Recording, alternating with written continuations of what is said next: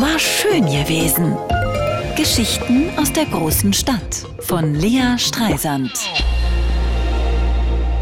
Wir waren bei Xerxes. Komische Oper, meine Freundin Steffi und ich. 70. Vorstellung, die wirklich aller, aller, allerletzte Wiederaufnahme, weil die Belegschaft jetzt Ende der Spielzeit umzieht ins Schillertheater. Und da haben sie keinen Platz für die Kulissen. Weil das Haus restauriert werden soll, die komische Oper. Sieben Jahre lang. Na, gucken wir mal, wie lange es denn wirklich dauert. Also Freunde, Xerxes, ja, sowas Schönes.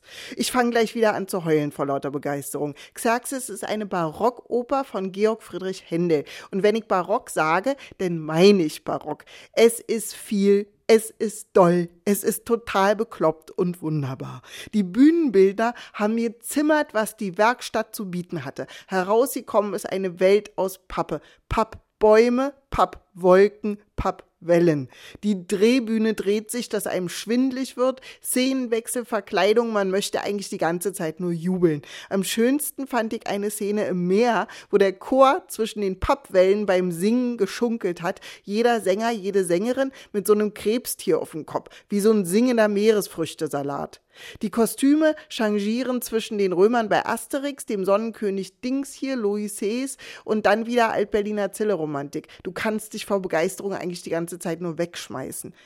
Ja, so ab 40 gehen auch bildungsferne Schichten plötzlich gerne in die Oper, witzelte meine Mutter. Am Schillertheater übrigens hat meine Großmutter nach dem Krieg als Regieassistentin angefangen, bei Jürgen Fehling, dachte ich, stimmt aber nicht. Mütterchen hat bei Wangenheim am Deutschen Theater angefangen im Herbst 45. Bei Schauspielerinnen hatten sie genug, aber Regieassistentinnen fehlten. Naja, und dass eine Frau vielleicht auch irgendwann mal Regisseurin werden könnte, war damals undenkbar. Genauso wie eine Frau, die eine Männerrolle spielte, wie bei Xerxes. Titelrolle gesungen von der Mezzosopranistin Cecilia Hall, weil früher, damals im Barock, war es eine Kastratenoper, weil sich die Männer lieber haben entmannen lassen, als eine Frau auf die Bühne, muss man sich mal vorstellen. Eine Zeile, die sie gesungen hat, lautete übrigens, fühl ich die Gluten meines Herzens.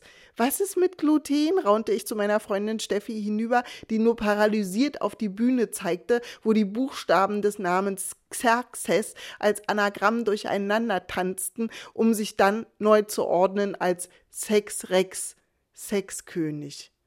Wunderbar. War schön gewesen. Geschichten aus der großen Stadt von Lea Streisand. Immer montags neu im schönen Morgen und jederzeit auf radio1.de.